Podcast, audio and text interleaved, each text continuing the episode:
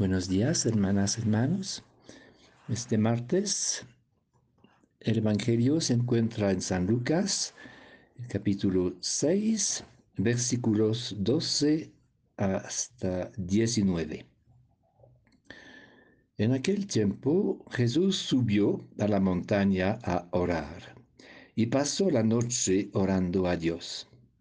Cuando se hizo de día, llamó a sus discípulos, escogió a doce de ellos y los nombró apóstoles. Simón, al que puso de nombre Pedro, y Andrés, su hermano, Santiago, Juan, Felipe, Bartolomé, Mateo, Tomás, Santiago Alfeo, Simón, apodado el celote, Judas, el de Santiago, y Judas Iscariote, que fue el traidor. Bajó del monte con ellos y se paró en un llano con un grupo grande de discípulos y de pueblo procedente de toda Judea, de Jerusalén y de la costa de Tiro y de Sidón. Venían a oírlo y a que los curara de sus enfermedades. Los atormentados por espíritus impuros quedaban curados. Y toda la gente trataba de tocarlo porque salía de él una fuerza que los curaba a todos.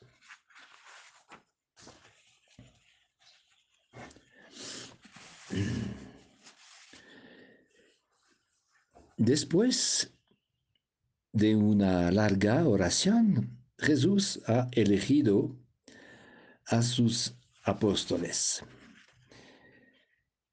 Una primera cosa que quiero subrayar es que Jesús escogió a sus apóstoles justo antes de proclamar el mensaje central de su predicación, al menos en el Evangelio de San Lucas. Antes de proclamar el mensaje central de su predicación, es decir, las bienaventuranzas. Jesús quería tener a su lado a sus apóstoles antes de proclamar el discurso en la montaña, porque las bienaventuranzas no son solamente palabras de consuelo, sino un discurso de misión. Los apóstoles tendrán que continuar la obra de liberación y de sanación empezada por Jesús. Y bueno, nosotros también de una cierta manera. Jesús llamó a cada uno de sus apóstoles por su nombre. Me gusta pensar que desde el inicio de nuestra vida, el Señor nos ha llamado también por nuestro nombre. Nos ha amado, elegido es una buena noticia de pensar que el día de nuestro nacimiento fue un día de alegría, no solamente para nuestros padres, sino sobre todo para Dios.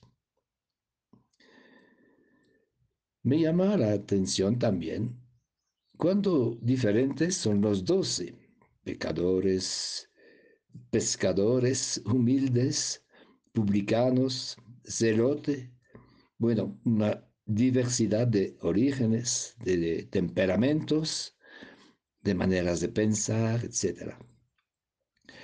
Cierto que tuvieron que superar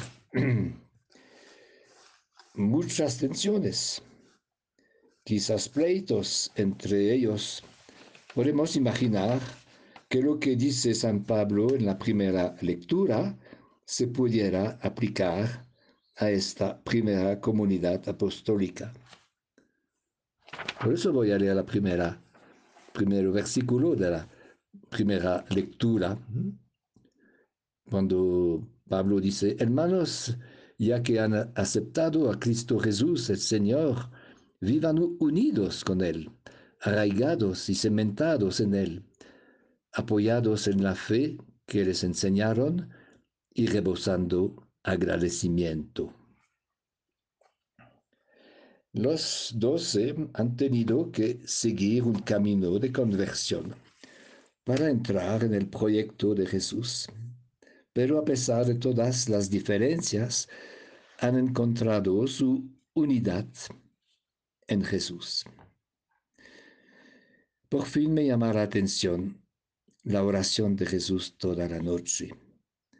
Todo el obrar y el hablar de Jesús brotan de su intimidad y de su diálogo con el Padre. Su decisión, su elección, está anclada en la escucha de Dios. Eso nos enseña que la fuente de toda predicación, de toda misión fecunda, brota de la oración. La palabra de Jesús se vuelve fecunda. Se dice inmediatamente, hace muchas sanaciones. La presencia de Jesús es como una fuerza irradiante. Salía de él una fuerza que los curaba a todos. Todavía hoy la presencia de Jesús es como una fuerza irradiante.